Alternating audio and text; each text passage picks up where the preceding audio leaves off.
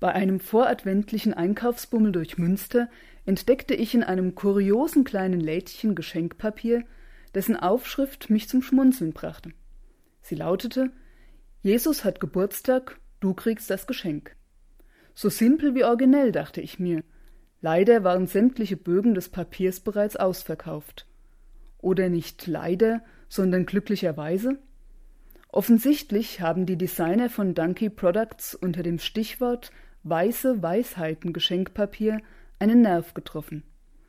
Sie haben es geschafft, flott, witzig und in heutiger Sprache auf den Punkt zu bringen, worum es an Weihnachten geht.